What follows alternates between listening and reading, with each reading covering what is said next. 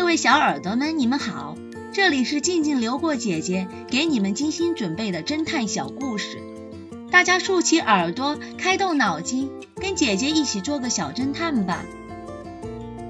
小侦探系列七十，过期的报纸。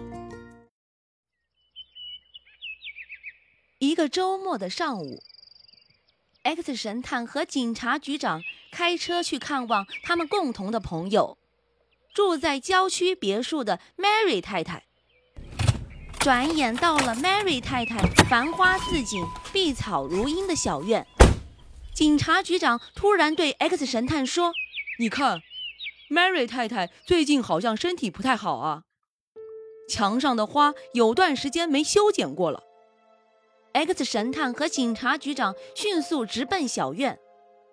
他们在门外大声喊了一会儿，这一下连 X 神探也担心起来了。他皱着眉头喃喃自语：“这里肯定发生了什么。”X 神探轻轻一推，门就开了。原来门是虚掩着的。他们两个人小心翼翼地沿着铺满花草的小径向前搜寻。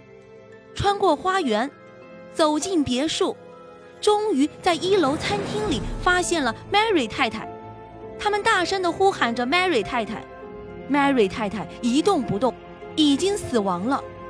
X 神探和警察局长难以相信眼前看到的这一幕。X 神探说道：“让警局的兄弟快点过来吧。”他们两人伤感而沉默地坐在别墅前的台阶上。看着送来的报纸堆满了整级台阶，而订阅它的主人永远不会再读报了。别墅的台阶下还放着两瓶早已过期的牛奶，它也是 Mary 太太订的。X 神探看着这十几天的报纸和两瓶牛奶，猛然间明白了一些东西。他对警察局长说道：“我知道谁是凶手了。”小侦探们，你们推理出真相了吗？把你们的想法留在评论区，与其他的小朋友一起来讨论吧。姐姐会在下一集末尾告诉你们真相哦。记得订阅小侦探，这样就不会迷路了。少年的恶作剧，这个故事的真相是。玩滑板的少年就是偷车贼。自行车是后轮带动前轮转动，因此只要把滑板车放在前轮下面，就能推走自行车了。